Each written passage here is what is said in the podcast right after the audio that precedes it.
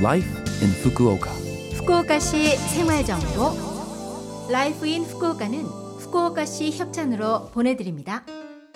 여러분 안녕하세요. 상쾌한 수요일 아침 DJ 김지숙이 인사드립니다. Life in Fukuoka는 후쿠오카시에서 쾌적하고 즐겁게 지내실 수 있도록 여러분께 다양한 생활 정보와 여행 정보를 소개해 드립니다.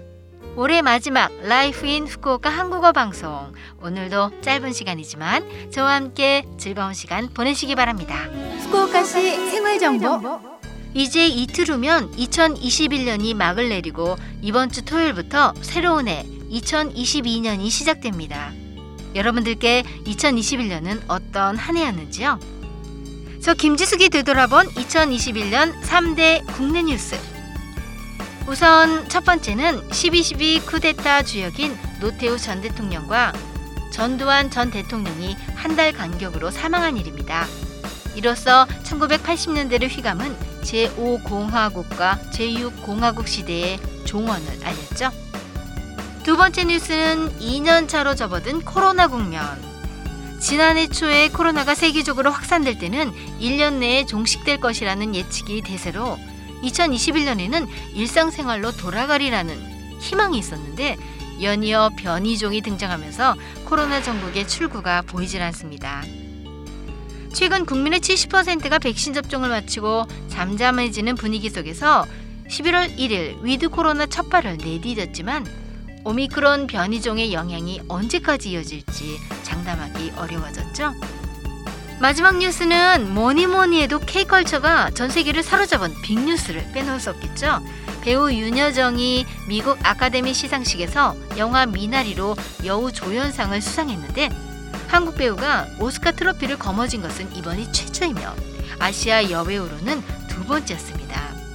그리고 하반기에는 황동혁 감독의 넷플릭스 오리지널 드라마 시리즈 오징어 게임이 9월 23일부터 무려 장장 46일 동안 넷플릭스 오늘 전 세계 톱10 TV 프로그램 부문에서 1위를 차지하며 글로벌 신드롬을 불러일으켰죠.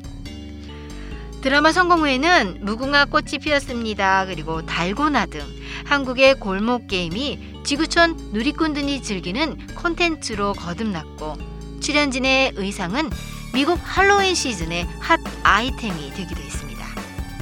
게다가 이미 글로벌 스타인 방탄소년단이 올해도 눈부신 성적을 거뒀죠. 아미를 가장 열광시킨 건 11월 말과 12월 초 미국 로스앤젤레스에서 총 4회에 걸쳐 성황리에 열린 대규모 대면 콘서트가 아닐까 싶네요. 이제 잠시 후면 2021년과도 작별을 하고 2022년 새해를 맞이하는데요. 내년 3월 9일 제20대 대통령 선거를 앞두고 한국에서는 대선 후보들의 행보가 가장 주목을 받고 있습니다. 저도 얼마 전 주후쿠오카 대한민국 총영사관 홈페이지를 통해 국외 부재자 제외 선거인 신고 등록 신청을 했는데요. 내년 대선 투표를 위해서는 사전 신고 등록 신청이 반드시 필요합니다. 국외 부재자 신고 및 제외 선거인 등록 신청은 2022년 1월 8일까지이니 소중한 한 표를 행사하고 싶으신 분들 지금 바로 신고 및 등록 신청을 하시기 바랍니다. 2020년에 이어 일상생활을 회복하지 못했던 2021년 그래도 2년 차라서 그런지 코로나 첫 해보다는 짜임새 있게 보냈다는 생각도 들기도 하는데요.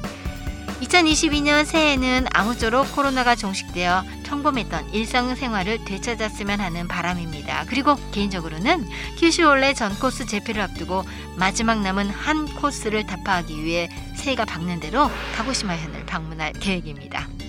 아무쪼록 여러분들도 한 해 마무리 잘 하시고요. 다가오는 2022년 이민년을 기쁜 마음으로 맞이하시기 바랍니다.